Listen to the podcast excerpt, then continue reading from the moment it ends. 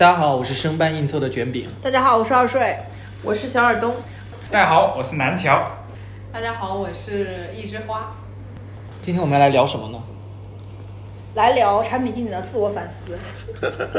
我可以先聊一下这个题目的概念吗？就是我，我每次我爸妈问我是什么工作，我说叉叉叉叉的时候，我妈说怎么地，你还是个经理呗。我也有这样的，他们说，哎，你是个经理啊，这个职位好像挺高的吧？我说不是不是，就只是个干活的，干活的，打杂的。就我们下面，我们就是一线工作者，然后就是，嗯，每个人都是这个经历。嗯，一开始是想做内容的，然后发现做内容不赚钱，就是我想做，比如说动画或者是纪录片的那种制片什么的，然后结果发现不赚钱，就是这个行业挺要资源的，然后产品经理吧不需要资源，只要自己卖力干活就可以了。然后呢，当时就选择了那个偏内容方向的这种呃产品经理。产那产品经理，对。哎那尔东，你之前是做运营的，后面是为什么会选择做产品经理呢？我也是冲着这“经理”两个字 来的。我不是冲着你，你有没有认真听我们说你话？不认真听我们说话。我不是冲着经理来的，对不起，你就想让你事到如今，我就是冲着经理来的。小小年纪能做到经理，一定很厉害。你这个就是我们家长对于这个这个听起来有点炫酷。经理这个词，我想了很久。就是我那个时候是做运营嘛，然后我进来的时候只是一个普通的运营专员，然后我的 leader 是运营经理，就是他的 title 是运营经理。OK，然后我又看到跟我我们运营经理经常对接的产品经理，可以趾高气昂的跟我们的跟我的 leader 说话。然后我那个时候就觉得，哇，那产品经理权力一定很大。如何才能通不通过工增加工资年限直接成为经理？对，然后我又想看，然后我看了一下，发现他就是一个嗯、呃校招生嘛，校招应届生，所以我就想，我觉得这岗位简直是为我量身打造。然后我就想着，我我觉得我可以试一下这个工作，对，你你你你想去趾高气扬，还是想 都吧直，接和你的经理和经理对接？都吧。然后后来我也成功的直接和我的经理对接了，趾高气扬的趾高气扬的对接。这简直是什么《甄嬛传我的话是因为我什么都不会做，所以我就去做了产品经理。是因为我以前读大学的时候，经常用一些呃，就反正大家都会用一些手机的 app 嘛，然后会觉得这个体验很差之类的，然后我就想说，嗯，》？你觉悟这么高呢？真实点不好吗？这。这 真的真的真的真的真的真的，我当时就觉得说，嗯，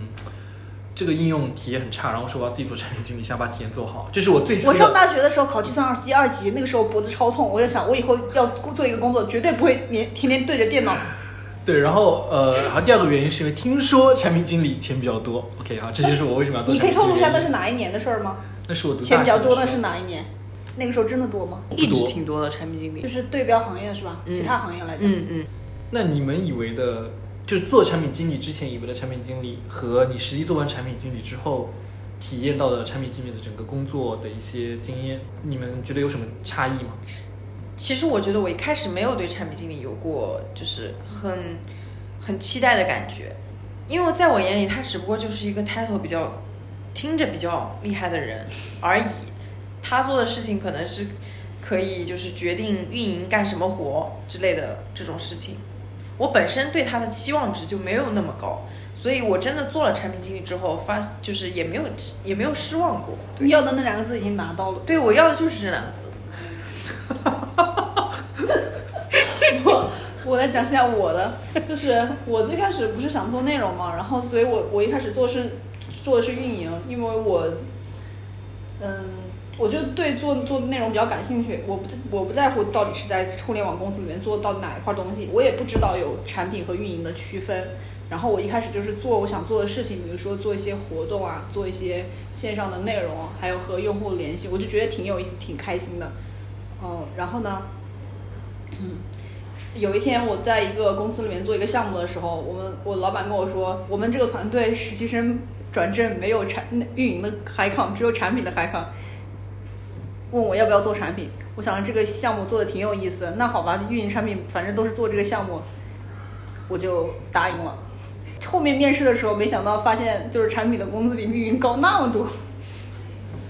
那你真的是好幸运啊！验证了我前面那句话吧？我觉得我是觉得运营本来工资就已经很高了，啊啊啊！很高吗？运 营没有很就高就和某些其他行业相比起来，哎，那那你当时其实转从运营转成产品之后，还是在负责同一个项目，对吧？对那你觉得你做的事情上，在同一个项目里，你觉得你觉得角色发生了什么变化吗？就是你有那么一点点变化吗，就是就是我们那个那个团队其实有点产运产品运营不是那么分，运营也要写非常细节的那种执行的嗯怎么做的细节的东西，数据啊之类的。嗯，那准确来说，我之前也是产品运营。嗯我觉得就是为你想做的这件事情服务。如果他需要做产品的工作，就是产产品的工作；如果他需要运营工作，就是运营工作。包括现在团队做的事情，也是重比较重运营的一个项目，然后也需要产品非常了解业务线和运营他们在做什么动作。我是这样的，我之前不是在讲说我为什么会选做产品，是因为我想要把一些我用的一些我我用了一些很多应用，然后觉得那个体验不好，我想自己做产品能做好的产品嘛。所以我当时在做的是刚开始做产品经理之前，以为就说啊我要我要改变这个应用了，我可以做这个做那个，然后做这样的改动，然后让整个流程变得更顺啊，或者怎样怎样怎样。但当我真的开始做上了这份工作之后呢，我就觉得说。你就是一个螺丝钉，就是你可能负责某个模块，但是你这个模块可能又牵扯着很多千千万万的、万万的在你后面别的一些交叉的一些模块，然后你想要去改你自己的模块的时候，可能会顾虑比较多。顾虑比较多。对，就是不是说你想改就能改的，因为你可能要考虑到一些别的一些合作方的一些利益之类的。所以我就是觉得说，好像做产品也没有我实际想象的那么大的一些掌控权嘛，对吧？说明你天资里面就带着这个是吧？体验的基因。像我东西不爽，我也可以忍一忍。哎，我不行，我以前我以前不呃只用那个，但是我现在我现在做多了，天天整那些交互细节，我就发现了这个东西太烂了，太恶心了。这种，就你你有用过那个 Kindle 的网页版那个吗？没有用过网页版就是网页版的 Kindle，那个真的太难受了。不好用是吗？我之前为什么只用 A 站不用 B 站，就是因为双击那个播放器的时候，我是期望说它能全屏的，但是 B 站是单击是暂停播放，双击是就是两个单击，就是你暂时播放又 变成正常播放，哦对吧？对吧？就它没有全，对对对对对。然后我不喜欢这个体验，所以我就不用 B 站，即使 B 站上没有我想要，即使 B 站上有一些独占的一些我想看的东西，我就宁可不看，我不用，我就是用 A 站。然后现在跟自己和解了，所以南桥，你说一下你当时为什么会选择做产品经理？呃，其实我本质上我最开始是程序员吧，哦这个不一样程序员哦有一个新我最开始是程序员。那但是呢，我我因为我做我写代码比较早，我高中就开始写代码，因为当时是想解决大家的一些呃上课时的一些沟通问题啊，就准确来讲就是上上计算机课不好玩，我想让大家上计算机好玩一点，所以给大家开发了一款在计算在计算机课上用的聊天软件和 音乐分享软件，还有一款游戏，给他们开发这个这个东西。那后来我觉得做程序员应该可以做一些很有意思的东西，所以最开始出来找工作的时候找的是程序员的工作，但是呢，呃哎，那你读大学也是读是计算机？对我读大学计算机系，但出来找工作之后发现，哎，好像程序员并不能主导一件美妙的事情的发生。哎，这个这个容我正式一点，笑一下正式一点，我正式那一点。那那你当 你你当时觉得是谁在主导这个事情当时我觉得是产品和设计在主导这件事？OK 情 OK，然后后来就转了产品。愤然转那你做完产品之后，发现跟你当时期望的有有有差吗？我后来我明白这个事情还是程序员好，原因是什么？原因是真的是，呃，原因可能是当时太年轻。其实，呃呃，可能真的是，呃，像我们之前我们一个老领导或者说是一个老的文艺青年，嗯呃，跟我们说，哎，好的，好的产呃好的程序员是不需要设计，好的设计也是不需要产品的。如果按照 A 等于 B，B 等于 C，A 则等于 C 的概念来说，好的程序员是不需要产品的。我觉也得不是。就是说，也就是说，如果说一个呃真正有 sense 的一个程序员的话，就比如说呃很明显嘛，就是早期的 App 的呃 App Store 的一些那个开发者来说，开发开发者来说都是一个人或者是少量几个人，因为他们都是独立开发。对，都是独立开发。那本质上讲，他们创造了美好的 app 或者美好的生活体验，app 的这个这个角度来说，那确实是一个好的程序员是不需要产品经理的，因为呃，在我们的我不同意。我其实我我我我有个疑问，就是你现在讲的是说你做产品之后你后悔了，你觉得说其实我不需要做产品这个这个职位，我不后悔呀，我不后悔。你只需要做他优秀的不是他。只需要，他只是觉得呃最好的是程序员这个工作。嗯我不后悔。那那你是觉得做了产品之后，你觉得哪些东西没有达到你的预期，所以让你产生这样的想法？呃，并不是我我我最后思考下来，并不是岗位的问题啊，并不是岗位的问题，而是考虑到一些，比如说因为公司运作，比如说或者说一个大家分工，因为毕竟毕竟二十一世纪是个分工的事情，考虑大家分工的时候，必须考虑到所有的人都能够，大部分大大部分人都能。胜任的一个岗位，以这个角度来做做一个分工，那并不是所有的人都能完全的胜任设计，就独立开发者的这个职责，并不是所有人都能胜任的，所以我并不太后悔自己转到产品这个角度，而反而我会认为，当你拥有了那些能力之后，你做产品的底气，或者说在这个我认为不是很好的分工的条件下，能更好的去主导一个美好的事情的发生。我要说句话嗯，我觉得你说那种就是那种很古早的古典产品经理的，对那种古典开发、古典产品经理的套路。现在的业务要解决的问题很多，一个开发他可能不了解，比如说市场是如何运转的呀，流量是怎么获取的，这些很多问题都需要在某一个行业里面非常专专营的人。那开发啊，可能很难兼顾呀。其其实这个并不是一个不可克服的不可克服的点，因为我们现在的所有的思路的出发点是认为说，现在行业细分了，或者说行业你我问你，积你觉积累的得你觉得认识是通过经验获取的，还是通过了解一个既定经事实的？验来的，经验来的。这两个现在辩论吗？哎，其实我我自己觉得，就是很多时候我我我感觉啊，就是开发有时候觉得说产品经理的需求有点莫名其妙，然后觉得，嗯。因为我之前认识一个朋友，他是以前也是开发做产品，他就说我为什么想做产品，是因为我觉得以前的产品经理提过来需求太蠢了，太傻了，我我不想做，我要自己做产品，嗯。然后他就转岗去了做产品。然后然后他对接的开发会说他你提的需求怎么怎么这么少？所以你，所以其实你当时有这样的想法吗？做开发做这样的想法，因为我我我本质上我是从我不会去思考一个开发这个东西的难度，我并不会，我的思考的出发点并不会从这个地方去考虑，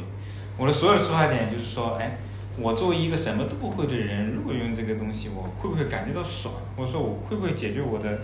痛点，偷懒的问题，嗯因为我大部分的出发点会，比如说我自己做我自己的程序的时候，我我我大部分的出发点是说这个东西能不能让我偷懒，嗯嗯，能让我偷懒，我就觉得这个东西我要开发，嗯。哪怕我开发的时候花了一个十几天，我也是愿意的，嗯嗯嗯。因为我有个根深蒂固的点是说，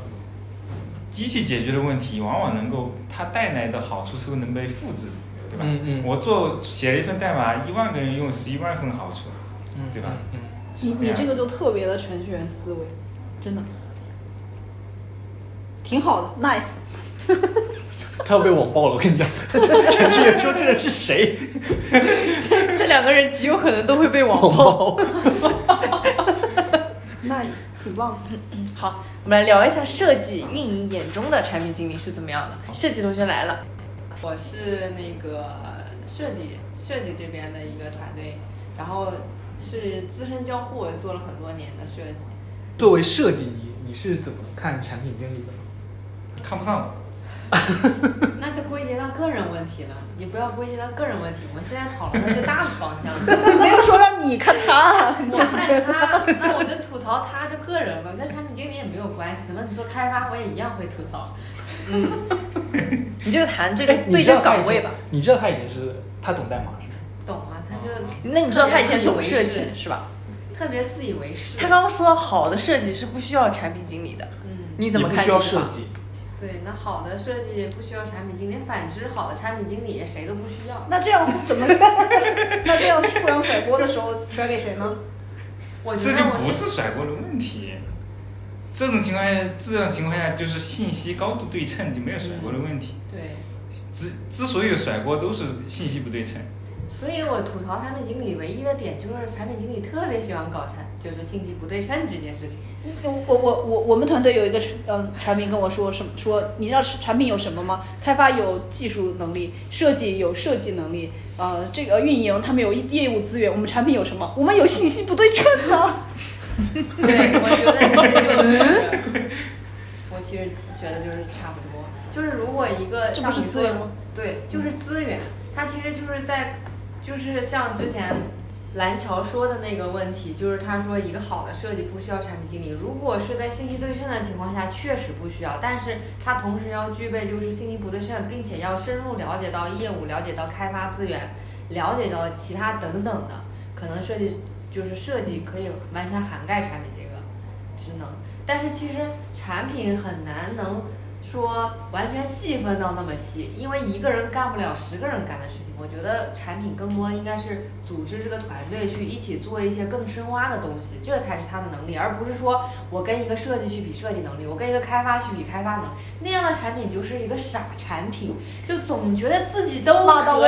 骂到位了。就总觉得自己都可以但其实这个团队没有做好的问题是什么呢？肯定不是开发，回来还能上班吗？绝对是一个产品没有组织好整个团队，没有做到一个就是核心人员该做到的一个事儿。我觉得用比喻来形容的话，一个好的产品，它应该是一个好的船长，它应该能有一个大的方向，它能知道所有人的长处，然后大家应该怎么去用，他应该怎么划桨，他应该怎么去看地图，然后他只负责指挥，他只是需要知道这些人能擅长干什么就行了。如果大包大揽的话，不但项目做不好，而且就会导致大家都会觉得说你不信任我，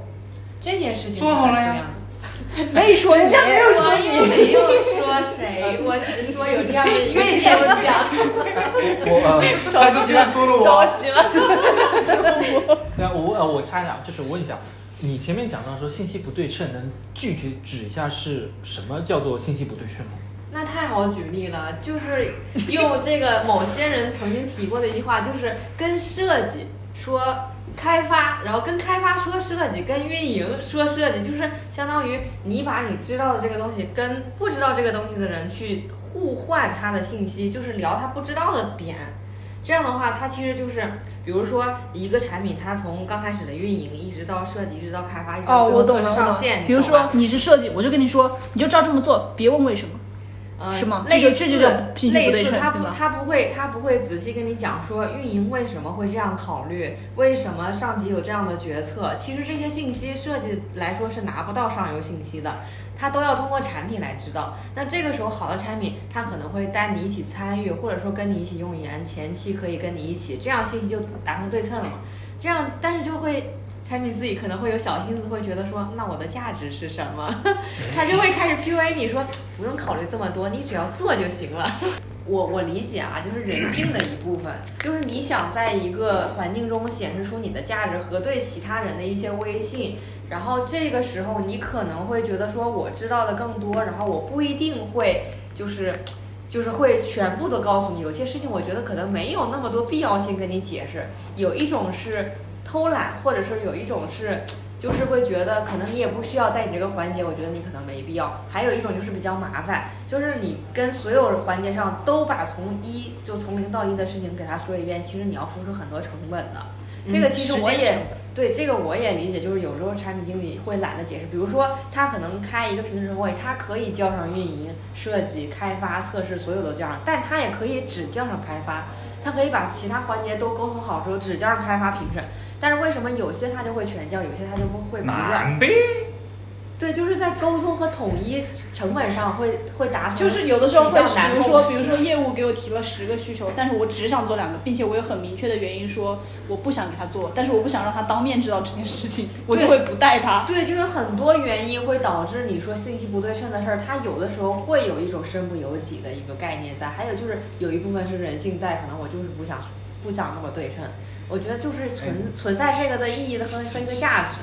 其其实就过分的就也也也也应该就是过分的强调信息不对称这个事情，但是其实没有哪个产品经理会刻意的去制造信息不对称，我我觉得我有些例，就是我可能希望，呃，那个设计，比如说有两 A 跟 B 两个方案在我面前，然后我可能倾向于某一个方案，但是呢，我觉得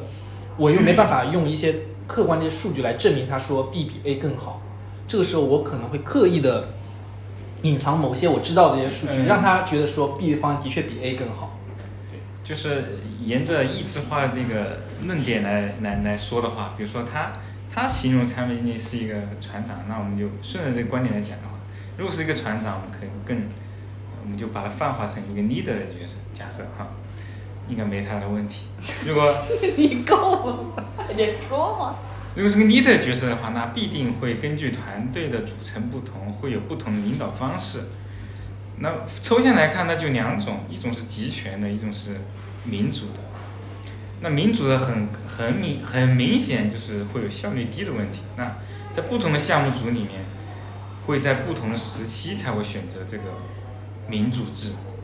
而不是每一个，比如说一个很激进的项目，就民主民主制来做的话，那非常非常头疼。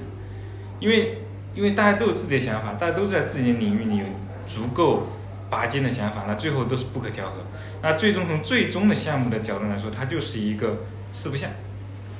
所以这种项目情况下，需要一个强权能力的来组织这件事情。为什么？嗯，这是一种方式，这是我跟你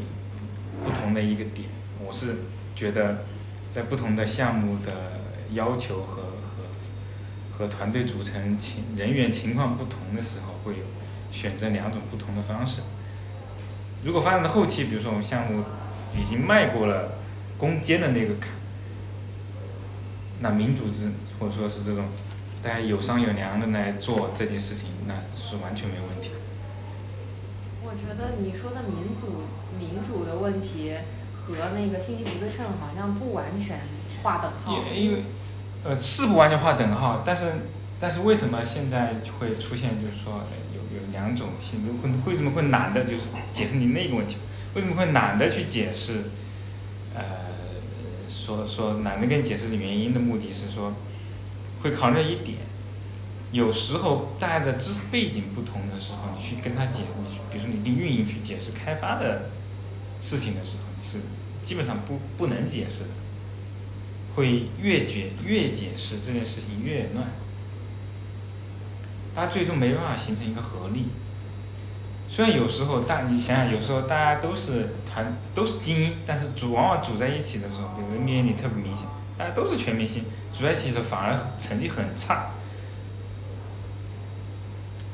我觉得解释这件事情其实是看那个产品经理的一个说服能力，他不一定要跟运营把把那个开发所有的代码它怎么组成要把它解释一遍，但是至少在就是不管哪一个环节上，在驳回你的时候，你有很很明确的一个利益点，要证明说你为什么要这样推进，是一个好的产品有决策权，并且能坚定执行下去的一个必要因素，就是你必须要把这件事情想清楚，他为什么这样，以至于有人质疑你的时候，你可以很明确的告诉他为什么，但也不一定说你一定就要跟不同的行业解释其他行业的一些细节或者是干嘛，那我觉得也不需要。还有觉得民族的事情，我觉得也是不需要。刚才我说的那个船长的一个问题，那你说船长他要开到什么方向？我觉得决策权是应该在他手里的，他应该是让大家跟他去共赢，然后造造成这样的一个氛围，而不是说让大家民主说投票往哪个方向开，这个肯定是不允许。我我觉得就是你合作的对象，比如说五个人一起合作，你是那个决做决策人，你应该把合作对象也当成你的用户来看，他们最关心的什么问题，你起码要把最关心的那个问题给解决掉，让他对你放心。对，就要说服对方你是你很有可能造成一种局面，就是他们四个人又组了一个团，然后你干你搞你的事情，然后他们四个把这件事情做好了，你还以为是你自己做好的。这是这是这就这是一个派系斗争的问题啊。对，所以现在就是为什么刚才我说不能划等号的事情，因为我觉得我讨论的点其实不在于说民主的问题，或者说你一定要听从我的意见，而是说就是你在信息不对称的情况下，你对我的要求和对我的信任就应该是不一样的。比如说你在信息不对称的情况下，你知道的信息很多，我知道信息不多的情况下，我可能就比如说我是一个设计为主，我我设计视角为主去说这件事儿，就是说我设计出来一个稿子是这样的，可能会有 A、B、C 三个方案。但你在完全知道这个呃上层的或者是其他信息的时候，你会觉得 A 方案更合适。但从我的视角上，我不知道那么多信息，我就做了 B、C 方案给你，我会力挺 B、C 方案。我不知道这些所有的情况下，你又觉得可能是不是我脑子有问题？为什么要做有的时候 B、甚 C 至呢？会浪费别人时间。对我就会觉得很委屈。这个个时候我就是吐槽他信息不对称的点，就是相当于这是这是一方面，这是这是浪费的一方面，还有一方面是替你扛住的那一方面，替我扛住一方面，就是可能就是没告诉你那一部分，往往是对你伤害最大的那一部分。他说的意思就是，我有很多信息量和你不知道的知识背景的东西，然后我要告诉你，你要花呃两天的时间去理解这些知识，然后你就没有时间做你自己的稿子了。与其我告诉你这些背景知识和具体的信息，不如我就告诉你一个简单的东西，你就照着这个方案做，这一点是不可能违背的。比如说一二三四，这点你就别问为什么了，然后反正你就去做。所以其实是 他对设计和对运营，我理解都是这么个来想起了当年的英语老师，不要问为什么，就这样记就行。所以其所以其实，所以其实是要把握一个信息冗余和信息不对称的一个度。对对，但是我也就是也有听到另外的英语老师会说，那样说话的英语老师都是比较蠢的，都是他不知道自己，就是他自己都没弄清楚到底是为什么，他才会跟你这样说。我觉得还是他要站在某一个高度下，能完全解决你的疑惑，而不是只告诉你这些。就是你可以给我一部分信息，可以给我就是排除一些冗余，但是你要能有能力说服我或者告诉我这个理由点。我跟他们键解决这种类似的问题，主要是两个，一个要么就是你的文档非常清楚，你想知道什么事情，你可以直接去翻文档，我只告诉你重要的信息和我觉得你应该关心的信息。那第二个点可能就是我对你和和所有合作的人，他想要知道需要知道什么非常非常清楚。就比如说，呃，我知道十句话，但是我只要说三句话就能把你搞定，那就特别好，这种就产品的效率贼高。但是现在有经常的情况是很难搞定，对吧？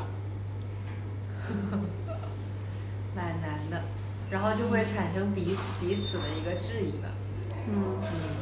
就我觉得我遇到的最可怕的事情就是我刚刚说的那种场景，那五个人产一个产品剩下四个人，就已经抱团了。已经不信任了，抱团了。他们决定我们不不去不不把这件事情做好，这么吓人。因为这个因为这个产品给的方案并不会说，呃他觉得这个产品给的方案和方向嗯没有不会有什么效果，然后我们吭哧吭哧的干这些事情可能没什么收益，那我们的那我们又不了解很多事情和具体的信息，我们就随便做做，然后那五个人可能代表了五种身份，呃，那四种人可能代表四种身份，然后他们四个分别是这样想的。那我觉得这牵扯出另外一个问题，就是可能产品自己决策力的问题，还有就是他沟通能力的问题。就他决策力可能本身就是错的，不然就四个人都觉得你有问题，对不对？还有就是你沟通能力的问题，为什么就是大家都不信任你？就这两个，我觉得也是产品经理就是很必备的。就是感觉那是要对话空间逐渐变窄，然后呃，我们只做大家认可的那么一两件事情，后面的其他事情就都不做了，这种就是重复一一些没有用的事儿。那那你除了就是说你在工作当中，你觉得产品经理给到你有有些感觉是可能信利用信息不对称来占你的便宜，可以这么理解吗？对，来 PUA 你。除此之外，还有别的一些体验吗？还有其他体验都很棒。看法。很棒。就是我觉得我是信服那种刚才我说的，就决策能力强，并且他能说服你，能站在呃站在能说服你的角度上给你给你就是告诉你这个事情怎么做，而不是只告诉你说不要问就这么做。就我觉得前者会好很多。就我只是吐槽那一类的人，那大部分的人还是合作的比较愉快。毕竟我情商还可以。那 OK，那我们我们这边现在有四个产品经理，来，我们大家说一下你们对于设计是怎么看的？我太单薄了，就我一个人，我可以聊聊我我站在你这一边，真的假的？真的。肯定就我我我我有时候我有时候很好奇一点，就是设计，特别是 UX 怎么来体现出自己的价值。比如说我提个，因为我自己写 PRD 的时候，会把一些交互细节我会写进去，但是呃，我不抗拒就是说 UX 去改我的交互设计，如果它有更好的方案，那我然后我就会想说，那你们作为设计自己的价值到底要怎么去体现出来？比如说你出去面试的时候，你怎么表现出来是说、嗯这个东西是我作为我我我作为一个 UX，我在这个项目当中到底占了什么不可或缺的一个地位，这是怎么来展示的？这个问题其实我自己就有深就是深度的考虑过，因为对于我职业生涯规划等等一系列的话，我必须得先清楚自己是谁，然后自己为什么要这样做。就是 UX 的价值，就像刚才那个蓝桥说的，就如果是一个好的产品经理，他其实是可以取代 UX 的，或者说 UX 这个岗位其实它只存在于那种大项目或者大厂或者细分环境下它才会有，其实小的公司不会存在 UX 这个岗位。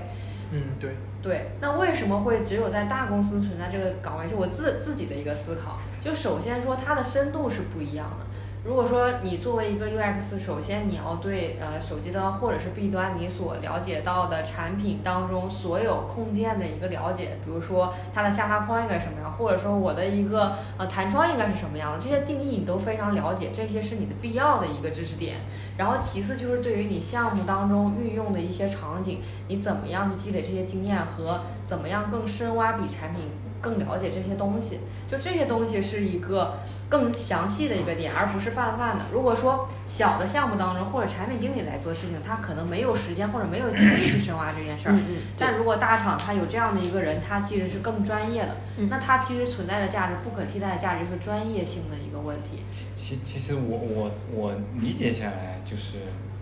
U 叉的最核心的价值点是在于他更了解人和机器之间。是怎么样沟通的？他更多的是一个翻译官的这么一个一个角色。对，就是你刚才说的，也是其中的一部分。就是我说他在什么场景下，根据你的经验来判断你怎么样用一个页面来表达这件事儿，其实就是来了解用户心智。对，就是一个信息的传达是如何是更有效的。他是说的人机交互体验，就你前面一直说你觉得什么什么用的不爽的这些点，其实本质的它的问题是交互体验。对，我在现在的公司去做一些项目的时候，就也发现就是，呃，产品跟我对接，比如说有些东西我做不过来，可能让他自己做的一些情况下，那我就发现可能有些就是界面的一些交互和一些层级关系或者重要级上面，明显就是觉得。还不够专业，就是明显觉得是有一些 gap 的点在的。你会发现那些空缺它是不能代替你的位置的。如果说完全就有的时候就经常吐槽会说，这是这个页面谁做的？这个页面是你产品自己做的吗？还是这个页面是开发自己做的吗？都没有个交互吗？就经常会有人会说这些话，其实它就是存在的价值。所以我觉得，如果说大的公司或者是一个大的项目想要深挖细挖。或者想把就是交互体验做好的话，是势必要存在这个岗位的。我还补充一个，就是我们团队之前合作的一个交互，他他总是能对市面上各种各样的交互方式和嗯体验非常非常清楚。他每次一讲 PPT 拉出来的 case 那些东西，我见都没见过，就感觉交互的东西非非常就经验积累也很多。对，我觉得有时候比如说你去提某个需求，你要增加某个按钮之类。交互就跟你讲，为什么这个时候你要用下拉框，而不是用一些比如说弹窗或用别的形式，会告诉你你的整个页面这个位置跟你页面中其他元素的一些关系是什么。所以其实交互也不是一个单纯的一个画图机器。对，这个时候我就很想说了，如果这个时候产品问为什么的时候，交互说不要问，就这样，你们是什么心情呢？我会同意啊。我我我们我们一般都会说你你定你定都可以都可以，没有还有挺多产品就会 challenge 你说你这个东西为什么要做成这样，怎么怎么不啦不啦不啦不啦。其实很多东西都就交互也会受到各方的质疑，就你在开会你在开评审会的时候，不管是产品还是开发，他也会质疑你为什么这个方案会这么做。有的时候也会也会有这些问题，就你你你你肯定是要有一些竞品或者一些分析或者一些数据，或者是你用你的一些经验告诉他说这些是为什么。这些东西其实就是你的专业。这也是每个人能不能取得其他人信任，本质上还是你能不能取得取得其他人信任。对，其实这个也就是跟你刚刚前面讲到，如果说信息不对称的情况下，你可能没办法很好发挥出自己能力，你就变成了一个画图机器。对。他就说你就这么画吧，对吧？我就很不喜欢。但是当他把这些你应该知道的信息背景告诉你之后，其实你就是可以发挥自己的专业，然后让这个体验更好。对，至少我觉得，如果是信息完全对称的情况下，我可以代替产品，嗯，能到开发阶段之前的所有事情，能能够就是有很好的一个呈现。嗯，我们还是跟大家信息不对称吧。他说了，如果是信息对称，我可以代替产品，完了我要保住自己的饭碗。人性，人性又说回到人性开了。玩笑，开玩笑。但是，但是我其实是一个就是对交互没有很多洁癖的人，就是我我可能只有在用到某一些真的很难受很难受的交互的时候才会想吐槽。对我，一样是不敏感。我是那种不敏感的用户。然后我如果做产品经理的话，就是我是会对某些东西没有那么纠结，就我会偏向于听交互的意见，就我可能自己也没有很强的那种主观的一些想法。我的我对自己的归纳就是，我有的时候我真的要用到一些就做偏工具型的产品的时候，我发现我对交互的理解非常的差，然后有很多交互细节让我觉得非常头痛。这个时候我感觉到是我能力的限制，而不会觉得是说我没关系没关系都可以都可以，我就会抱住交互的大腿说你看看快看看这个应该怎么弄，看看对，然后我有一个我有一个顾虑，就是说，当我跟你跟交互说，我觉得这两个都行，你看的时候，你会觉得我很不专业吗？就是你会觉得是我产品的失职吗？就我应该定一个对，你会觉得我们在甩锅吗？对，我觉得这个时候是感觉自己被依赖，然后被信任，然后让我去看做懂了东西。懂了，我更不喜欢那种说不要问你就这样做，我更不喜欢这嗯，种。可以。那那我的顾虑就完全没有，我我其实很希开发望听开发问我听到某个交互细节的时候，我说等一下我去问一下交互，我我真的很害怕开发觉得我特别特别不专业，什么都不能定，什么都要去问一下交互。你想想，刚才我吐槽了那一部分产品经理，就是因为我觉得他不信任自己，然后包括就是不对称的一些东西，就是哎不信任导致。我我我觉得不是，我觉得不是，因为有时候不是不信任，有时候是过于信任，过于信任就会认为就是你应该是知道的。就是那信息不对称要么就是就是两种可能性嘛，一种是你你应该知道，一种是我无条件的接受你你的改动。但其实我觉得做产品经理写的 PRD，你的 PRD 的受众就是设计、测试和开发，所以说你其实应该抱着说大家都不了解这个情况，你应该把这个背景该有的东西就写在 PRD 里面。当他们来问你的嗯，问题的时候，需求背景是应该写你就说。这里不都写了吗？对，怎么没看到呢？回回去翻 PRD。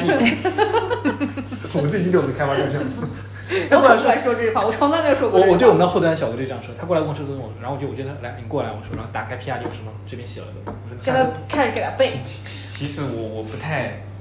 嗯，我不太不喜欢这种方式。不喜欢这种方式我。知道。那原因是什么？原因是因为，因为你这个这样会导致两个人之间沟通的间隙，就是说，就就就这个很像谈恋爱中间这不就挺。累的吗？对，可是我觉得就是你比如说，这这种其实就是你很爽，但是实际上对方哦，不是并爽。哦，我是我我我也不是一开始就这样，是因为他之前漏做我两个需求点，对，然后我在需求评审的时候，我看他在玩手机，我还在需求评审就是搞他这样，但我觉得你前面那种也会造成不爽啊，比如说你就什么都不说，然后你就默认我已经知道我是你的蛔虫了。那在恋爱关系中我也非常累，我每天要猜你在想什么，哎，对，这个我也想说。还不如你稍微还有个地方说，想说 是什么意思？别误会，观众会 别误会，别误会，别误会。一个男人与两个女人的故事。我都傻了。不是我我我有点不理解，就是你是因为过于信任他，所以你很多事情都不会跟他说，是吗？不是不跟他说，是说他认为你知道，对我认为，他就觉得我认为知道，就是说，因为从 从日常的这种相处的积累，以及说思维模式的我们要开始沟通，庄子梁上问语我跟你说，这种就是恋爱的大忌，认为对方知道自己在想什么，真的很累。对，有的时候我可能不知道。真的累死，然后最后会发现，哎，你怎么没这样做呢？你为什么要这样呢？就莫名其妙的。当时作为开发时候，你是怎么看产品的？我觉得就就和我最开始开场白说的那句话，我不需要它。好，非常经典。为什么？哎你为什么不需要你常经典可是你自己做了产品之后，你不会发现，就是说有很多事情就是，你说，就很多事情，产品不跟开发说清楚的话，开发是根本想不到会有这个需求在的。因为我我可以替他写。那因为我觉得信息不对称了，你不了解运不不营？哎，呃我我有个点是这样子有很多有个点是这样子没有说的事儿。有个点是这样的，有个点是这样的，就是说我们现在基于开发产品的评价，这个前提是基于大家都认认可这个分工，对不对？如果没有这个，如果我们抛开这个分工，其实没有太大问题。如果我如果在这个如果在分工的这个体系之下，那确实是我那确实是能不能这样讲？你掌握着更多的资源，然后你认为不应该分工，应该我应该不我所有的事情来做。比如说开发掌握的其实本质是生这个这个产品的生产力嘛，对吧？你是真正的那个在生产线上干活的那个人，然后你作为一个打工者，然后你觉得你应该决有决策权，然后你把因为你有技术，所以你有决有决策权，但实质上其实是分开的。这个这个叫什么呢？这个这个其实我不反对分工，我不反对分工，嗯这个是效率的问题。就是说我我对我对掌握技术或者说是或者说某一个岗位掌握掌握另外一个岗位的技能的这个嗯核心的诉求是说，你拥有底气，拥有跟他人或者说跟跟你明显跟你不对付或者明显想挑你事的人吵架的一个底气。挑你事儿的人，谁找你事儿？我感觉你就这种特别内心黑暗，就觉得世界上的人都是要找你事儿为一个我的意基准来思是说，就是你其实掌握了这个事情，他呃他做还是不做的这种事情，但是你其实并不能决定这件事情该怎么样做，该怎么做其实也比如对，我说，不掌握。比如说，假如说这个 A P P 它是一个劳动产品的话，是一个商品的话，嗯本身掌握它这个东西也是它的那个，就是这个资本是谁拥有的。比如说你的公司的董事长是谁谁谁，他其实有最终权利说下面给他干活要造这个东西的人应该要去怎么执行。但实际上，因为这个造这件造这件事情过于垄断在开发的手里了，开发有的时候会偷偷摸摸的搞一点，连比如说这个东西实际所有者也不不晓得到底发生了什么事情的人。夹带私货，对需求里面。我以前就遇到我的领导说他很好久都没写过需求，我们其实偷偷里写什么逻辑他都不知道，也许哪天就把它送进去了。那你在做开发阶段有遇到过某些产品让你觉得说眼前一亮，说哎这个是个好产品，然后让我感觉到自己好像是醍醐灌顶，或者说是觉得说哎我好像我看到了这个产品的价值的那种感觉吗？好，没有。没有，他自己，他自己什么？他自己。没有，我我我更多的对，呃，就这就只能说我从现在的角度，从我现在工作这么多年的角度之后去看产品经理，呃，我更欣赏的产品经理是是那种更更想象力更丰富，然后更有也不叫前瞻性吧，就是他的想法是更创意型的对吗？更底层的，更能够一劳永逸的，或者说他的想他解决问题的思路是更不一样的，更简洁的，想法更丰富的。之前我就听听到过一个产品经理说，就是我他也是一个产品的 leader，我问他你平时怎么做决策？就是很多时候，因为可能你手下的人跟你的想法并不一样，出了很多方案也跟你不一样。我说你怎么做做决策？他说大部分我是会自己去拍板。他说我这么多年经验，我其实已经知道某些事情做从 A 到 B 这条路径其实只有一条。我已经看清楚这个的情况下，就是我会直接拍。就是有一些产品，它可能时间久了，它经验丰富了，它可以直接能看出来，这样走就是没有弯路的，就 OK 没有问题。那可能，但可能就是没有那么多经验丰富的人，他大部分还是会绕弯弯才能测试出这个最正确的一条路应该怎么走。所以我觉得你说的那种人就应该是他第一眼就能看出来应该怎么走的那样的一个人。哎，不是，我们其实是在聊，我们其实是在聊，觉得产品经理最大的优势或者最好的一个产品，好一个好产品，它应该有什么，对吧？嗯，我觉得就刚才那样就挺好呃的。呃，这种这种实际上是像实用型的嘛，就是实用型或经验指导型的。呃，我更多说的是那种是创，也不叫创新型嘛，开拓型的，就是说这个人他在拥有你说的那些提出新的解决方案。你说的那一个产品经理的特质的前提下，还拥有了新的思路、新的开拓手段，它其实是一个更高的级别的一个。但是我比较欣赏的就是能比较敏锐的发现问题的那种。嗯，就是我觉得解决方案的解决方案可能，你只要一评估成本的话，大概的方案就只有那么多。对，除非你做那种不需要评估成本的事情，不需要谈收益的事情，所以我觉得我更倾向一个产品的核心要最好的一个特点就是它能比别人更敏锐的先发现问题，或者是发现就是比如说或者是小众的群体的问题，或者是某一些侧面有一些角度的问题，工作细节上也好，嗯。我们刚才四个产品都在说自己是打杂，说说自己的工作上遇到一些困难，为什么会觉得自己是打杂的？为什么打杂？就为什么你会觉得说我我是个打杂的？就就执行过程中的很多事情是在协调嘛，对吧？嗯，当你不做决策的时候，呃，更多的事情，我我觉得打杂这件事情，表面上是我们工作的内容，本质上是分工导致的。我还是觉得是分工导致的，因为，呃，从我们整个现在就从拿我司来讲的话，啊应该应该不用逼吧，对吧？嗯。那我司在讲的话，其实大部分人他拥有一个呃，就是他对知识的获取，或者说对未知领域的探索，它是一个收敛的一个状态，就他不太愿意去去了解超出领领域的范围。那那必然会导致就是多个职能之间沟通的非常不顺畅，中间的 gap 都是需要你去打通的。变相的导致呢，我们都是好像哎，这个事情我掺和一下，那个事情我掺和一下，就变成了一个打杂的。以前我们认为产品经理在整个生产过程中的流程是在偏上一点的位置，呃，下面的事情是可以不参与或者是尽量少参与的。但是后面发现，嗯，哎，这件事情好像你从头到脚你都要或多或少的参与一点，那本质上就会形成这种打杂的感受。我也会有这种感觉，就是感觉你一个东西做起来，产品经理是每个环节你都要去把控一下，因为可能你哪个地方环节你不了解，一个是就是做信息的传达嘛，比如说你每个环节你都要了解进去，它到底是在做什么，以及为什么会这么做，这样子只有当你上下游来问你的东西的时候，你才能够回答出来。另外一个就是，一旦你没有去了解这个东西，可能这个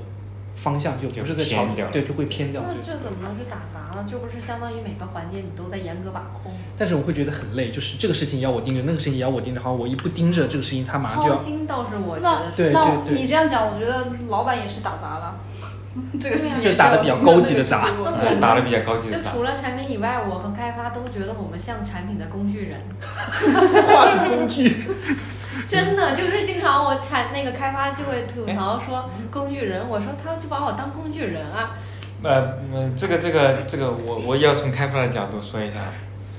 确实是工具人。不是不是不是不是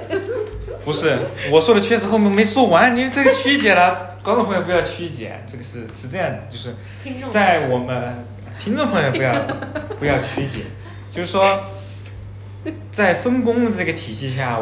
程序员确实被拿走了过多的职能，他被剥夺了需求是怎么产生的职能，拿走了需求如何验收上线，效果呃如何反馈到了这里的呃这个这个权利或者职能都被拿掉了，他是夹在最中间的一个职能。上到需求怎么产生不知道，下到需求怎么有什么效果也不知道，所以他会发现自己的价值就是一个写代码的，会会非常非常累。我我觉得这个是产品经理的问题。前面讲说为这个需求是怎么产生的，产品经理没有同步给你。不不不不，如果说不这不是同步的问题，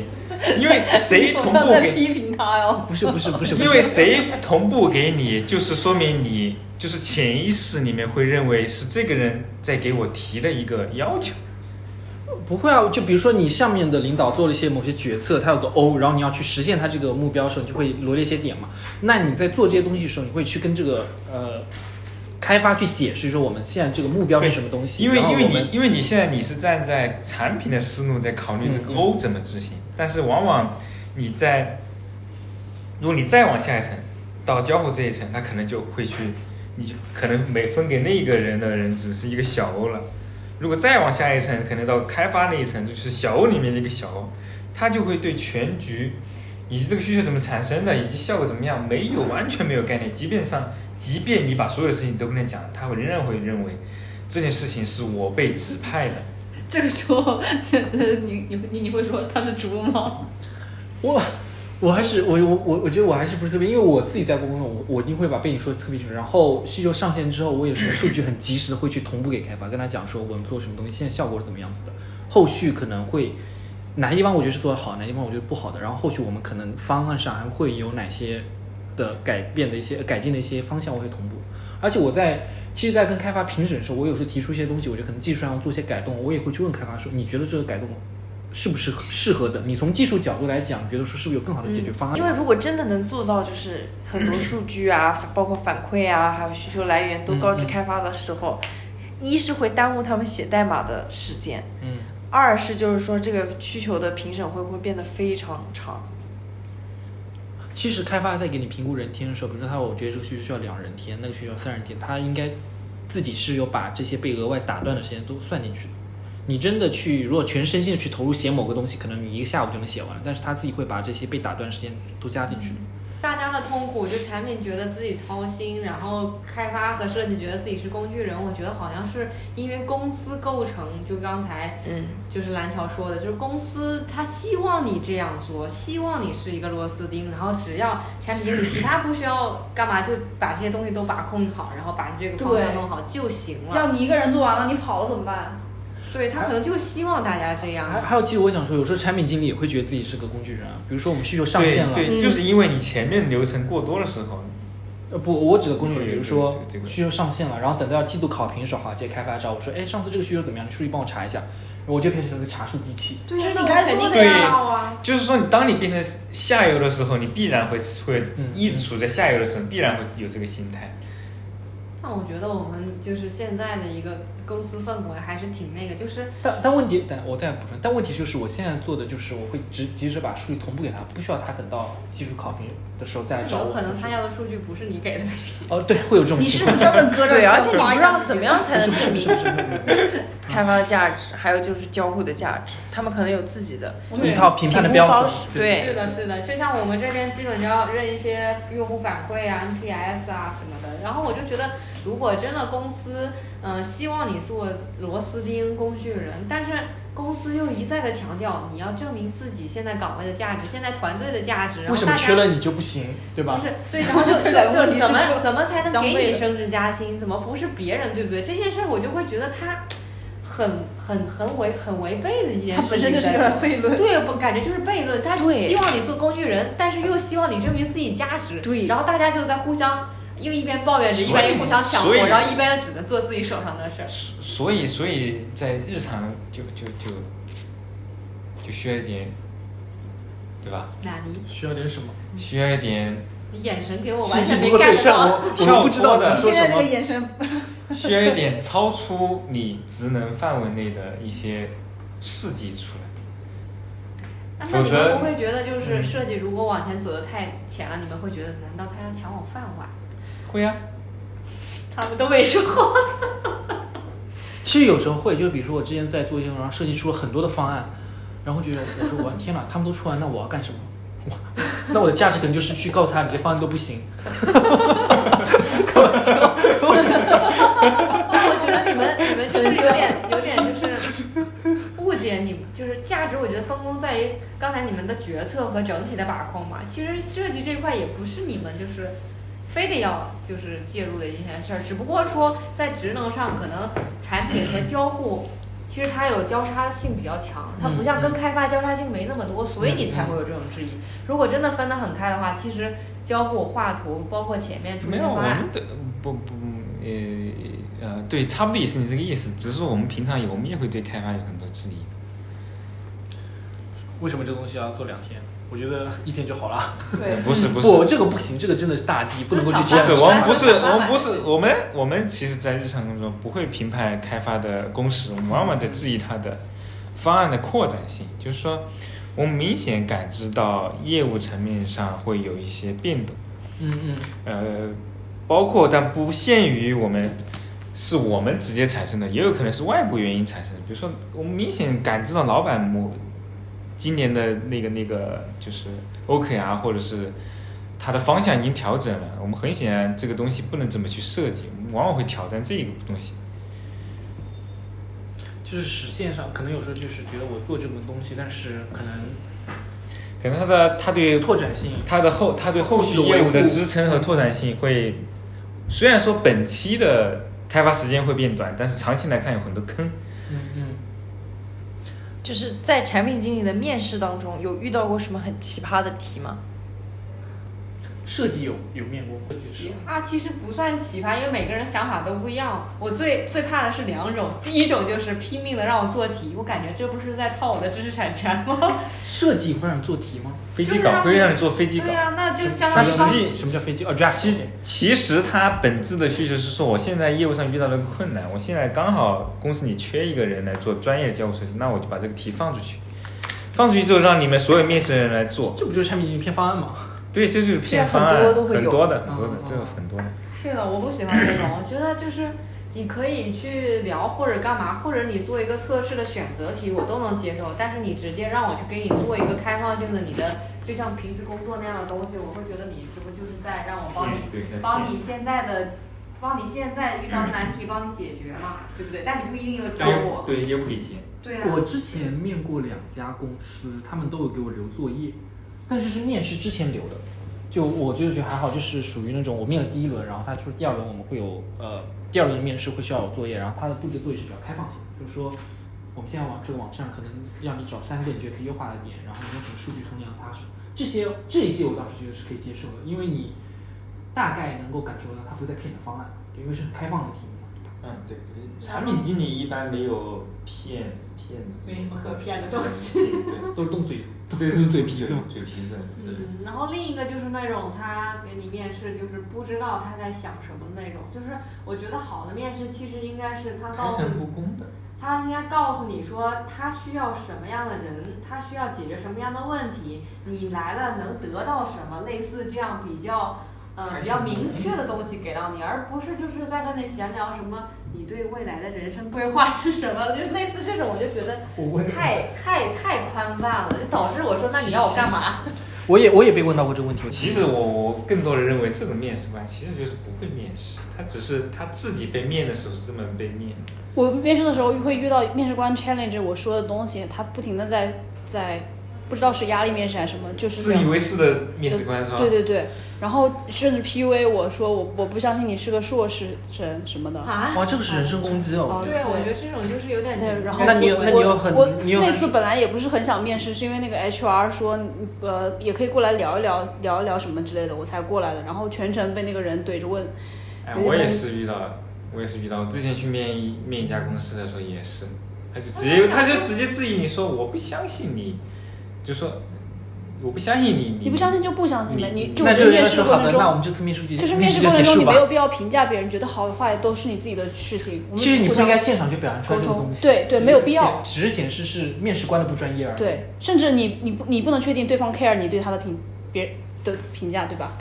我其实根本不介意你面试官怎么评价我，因为我本来也不是过来面试的，有时有时候就是这样子。啊，那是你的那个出发点，就是你你也不是很想去这家公司，只是说哦，就来感受一下，所以你也不是很在意嗯。我然后我还问过，还被问过一个，他说你觉得你五年之后你在这个行业里面是个什么样的地位？这不扯淡吗？领导你的地位。你你有你有你有过那个什么比较奇葩的那些？那我想说，就产品像这种，它它不像开发或者是设计，它有一些具体的东西。那你们面试的时候都会什么关键点哦，在有啊录取我我来？跟你说，我我我面到一个被卡的一个比较高 P 的人面到我，他问我一些什么呃非常抽象的问题，什么呃你对一个什么东西怎么什么怎么看，然后他只问了这么一个问题，然后后面他就再也不说话了，就是就这个人没有说任何一句话了，然后你就又不敢停，然后我我就一个问题说了半个小时，我觉得这也是一个考验，就是后来我去可能受不了你。后来我去问问别人，他说他们高聘面试就是这样子，只他最多的问你两个问题，然后后面就不说话了。那你竟然说了半个小时，可能是一种能力的训练吧。我有点。我然后还有一些是比较偏校招的问题，他让你算一些，比如说某个城市的出租车司机有多少，哦还有一些他问你哎看了什么我书，我这种我我也遇到过，他问我的问题，我现在还记得很清楚。他问我如何把中国人一夜之间全部挪到美国去。我也被，问到过什么瓶盖儿，然后换酒的那个问题。我那实际上，呃，我之前上一家公司面试问了很多智力题，我觉得我要崩溃了。他就感觉好像你不会算这道题就是你不行。但是这有关联吗？呃，客观来讲有有部分关联我我我觉得这这些题目首先本身很好准备，然后就是它考的只是逻辑，但是工作中逻辑我觉得不是决定性重要的，我觉得是我们刚刚说的那些东西才是比较重要的。你你的解决方案是什么我，是认可的。对吧？你的解决方案是什么？你就是你你能从用户的使用中发现出它跟往问题吗往？就是往往往往观往往在产品经理这个岗位上，观察能力、共情能力就是是更更更重要的。一般我我回答你刚刚问题，就是产品面是面试嘛，就是你你在简历当中会把你做的这些项目经验放上去，数据放上去嘛，他会问你说你当时为什么会有这个想法，你是怎么做的，你在做过程中遇到什么问题，你是怎么解决的？如果你重来一遍，你会怎么做？就这么一个套路，你能把这个套路能说圆了，那不跟教后也差不多，对吧？他也会问你，对吧？所以你但是只不过他会要看到一些东西而已。但是最重要的还是跟你看不看对眼。对对对，我觉得这个是我我我来我这家招人的标准是吧？对，我觉得我觉得我来这家公司面试的时候，那些那些问题只是说一个敲门砖。这个我我有问过一些面试官的那个，他们说有的人会觉喜，他有的人给我说的是，他觉得我，就是他想要一个比较自驱能力很强的，然后有有很多自己规划的，知道自己要干嘛的。还有人是会因为你兴趣爱好什么的，刚好打中他的这个某一个点，他跟你聊开了。然后还有那种 还有那种就是老板是看个人的那种性格，比如说他喜欢那种理想主义者，他喜欢那种务实的人太，喜欢乖的。他或者他喜欢乖的，对对对对对。所以我觉得其实有时候面试也不一定就是你的专业能力，有时候还是要这种看运气。嗯，对这种方面，我觉得你因为这个原因没面到都都没关系的。我就特别怕那种给我出了一个什么高数数学题，当场必须做出来，没做出来我遇到过就是这种算算题的，我也是就。会觉得自己智商有问题。你的我算不出来我就你的前领导以前面过我，你知道吗？就是上家公司的前领哦导、面过我，他给我出了两道还是三道逻辑题，我简直要崩溃。对，有有的时候也是会遇到，呃，我不是说我前领导啊，有的时候也会遇到那种面试官想秀一把的那种，那种我觉得不要在他手下做，我觉得很累，对，也是个双向选择的嘛，对吧？就不选再见。好吧，对，其实我觉得现在我以前刚开始工作的时候没有没有意识到这一点，就可能自己是处于弱势吧，就觉得说好像我是求职方是弱势。但是现在我会觉得好像我是个双向选择的一个东西。你如果让我感觉你不尊重我，或者说我对于你这个东西不满意，我就是不来。我到到哪儿打工不是打工呢？我不是都是付出自己劳动来给你干活吗？嗯，都是付出自己工具人和时间。对呀，对啊，都是要面对沟通不做一下今天的总结吗？嗯，可以总结一下。总结一下。我懂了，嗯我改。好，总结一下，我觉得今天对于产品，就是我有一些新的认识和一些感受。就是之前我会 没有让你做这样的总结，没有，我不是说让你今天学到了什么，就是我今天我们真觉得，就是我们之前我会理所当然觉得，嗯，就把我当工具人，就是没有去那么深入的了解到你们的一些痛苦啊，或者一些点。其实我们不是逼你做这样的总结，我们只是你想让我做怎么样我们只是说一下我们今天讲了些什么。哎，但是我觉得你说对，我其我其实之前就一直很困惑，就我一直在我在就是瞎操心，我就会觉得 UX 在我眼里怎么样才能不是一个画图工具？对，但你今天我觉得解释得很好，我自己怕让他觉得我好像对于他来说，就是我我怕他觉得我认为他就是个画图工具。对，我觉得这 期聊，我觉得这期聊的就是让大家就听众，如果他是在互联网行业当中各个，比如说设计开发当中，他可以去更理解产品他是什么样的人。我觉得这期就是这样的一个概念。哎，有时候接到老板需求怎么办？我就会跟他们讲说，好，好难这是老板需求，不要牵连着我，对不对就是甚至有一些，比如说，我觉得更难做的不是最下面的产品，而是中间的那些产品，就是老板的意思和下面的意思和嗯外部的意思不一样的时候，嗯你怎么传达下的下去，让下面的人也做这个事儿，让外部的人也做哎，这是个面试题目，来问一下你要怎么你要怎么做？啊，做不了，又扩展开，所以我是个打工的最下面的，对，嗯，后面再聊这个吧。好，行行行啊，那我们今天节目就这样好的。结束了啊好拜。拜拜